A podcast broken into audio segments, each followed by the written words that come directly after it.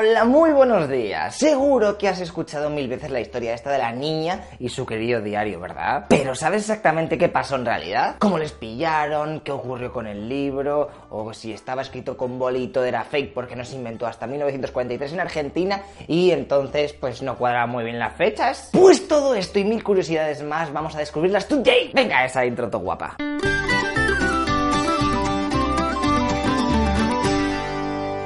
Lo primero que vamos a hacer es conocer a Anna Frank. Hola, Annelies Marie Frank. ¿Qué tal? Ella es alemana, de Frankfurt concretamente, y ha nacido en 1929. Su padre es un crack y ha luchado en la Primera Guerra Mundial y aunque han perdido al final, a Otto, que es así como se llamaba, le han condecorado con la Cruz de Hierro y ha llegado a rango de teniente. Todo pinta bien hasta que aparece por el país el Tito Hitler. Y es que no lo he dicho, pero en esta familia, en la que además está también la madre de Anna, Edith, y su hermana mayor, Margot, pues son judíos.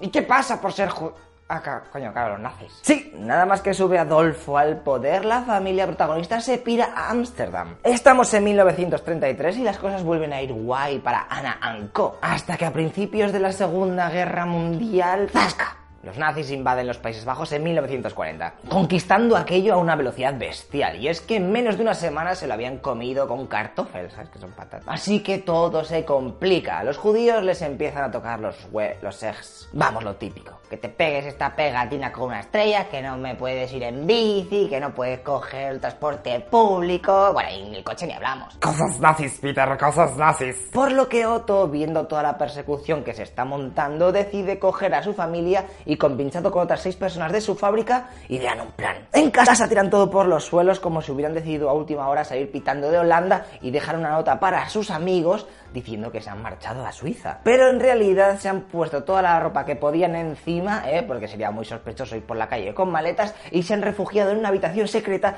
que está detrás de una estantería en la fábrica donde curraba el padre. Estamos en julio de 1942 y días después por allí también se unirá otra pareja y su hijo y por último vino un colega de estos que era dentista un dato, ¿eh? Clarísimamente importante. ¿Pero dónde iban a vivir toda esa gente? ¿En una especie de zulo? ¿En un ático? No, en realidad lo tenían bien montado dentro de lo que cabe y esa mini casa secreta era tal que así. Mola, ¿verdad? Tres plantas y todo para ocho personas. Esto céntrico en la ciudad de Ámsterdam. Esto ahora mismo te lo quitan de las manos. Uy, sí, no veas qué lujazo. Ya, en verdad es un poco full, pero si te digo que por ahí van a pasar los próximos 25 meses, ¿qué? Más de dos jodidos años sin poder salir, ni ver otras caras, ni televisión, ni 3G en el móvil ni leches. Así que es el momento que todos estábamos esperando. Bueno, en verdad Ana ya había empezado a escribir su diario antes, pero es ahora cuando le mete bien de tinta. En él va contando cómo es la convivencia en esos momentos tan críticos y con los meses empieza a hablar también sobre temas más profundos como la religión, el amor, y es que se estaba quedando pillado por el hijo de la otra familia, Peter Van Pels, el cual tenía tres años más que ella, y es que os tengo que recordar que Ana tenía 12, 13 años. Mucha tela, ¿eh? Yo a su edad lo máximo que me curraba escribiendo era la movida esa de hacer así.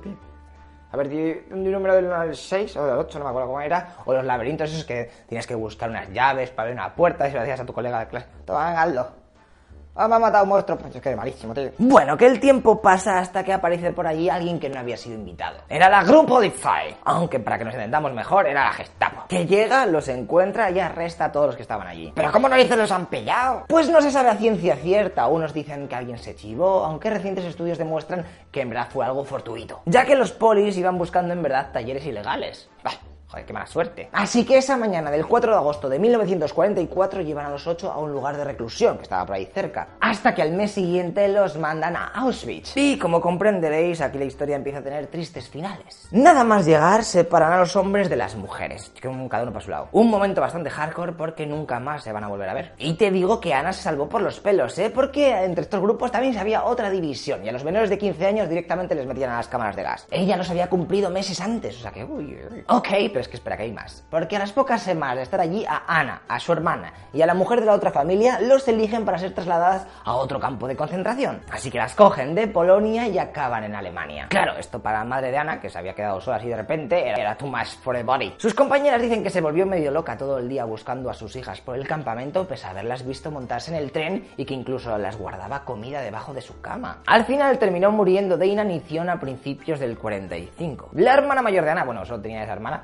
murió dos meses después de tifus. La otra madre, con la que se habían ido a Alemania, también moriría sobre esas fechas, pero en otro campo de concentración. Y su marido no correría mejor suerte, y a los pocos días de llegar a Auschwitz lo metieron en una cámara de gas. También su hijo moriría, pero este en mayo del 45, a la edad de 18 años, cuando, estando con el padre de Ana, decidió que a lo mejor tendría más posibilidades de sobrevivir si se apuntaba a una marcha de evacuación desde Auschwitz hasta Mauthausen. Una liada de la leche, porque terminó muriendo tres días antes de que las tropas aliadas liberasen el campo de exterminio. Y si habéis hecho cuentas, nos quedan tres personas por las que hablar. El dentista, que fue el primero que murió en un campo cerca de Hamburgo, y ahora viene lo de los dos protagonistas, Otto y Ana. Ana, que nos lo he dicho, murió pocos días después que su hermana, además de lo mismo, y es que esa epidemia de tifus se cargó a 17.000 prisioneros. Casi nada. Si hubiese aguantado un poquito más, podría haber visto la liberación de su campo por las tropas británicas semanas después. Y un dato bastante hardcore, de los 110.000 judíos que fueron deportados desde los Países Bajos, tan solo sobrevivieron 5.000. Y fíjate tú por dónde que uno de ellos fue Otto, el padre de Ana. Pues sí, el daddy fue uno de los que consiguió salir vivo de Auschwitz. Y al llegar a Ámsterdam, otra vez que se volvió a casa porque hizo aquí, ¿qué hago yo? Uno de los que le ayudaron a esconderse le dio el diario de Ana, que había encontrado tirado por el suelo junto con otros papeles justo después de que les arrestasen. Él lo leyó y flipó con todo aquello. Y como su hija ya le había dicho en otras ocasiones que le molaría que le publicasen el libro después de la guerra, porque le gustaba la idea esa de ser escritora,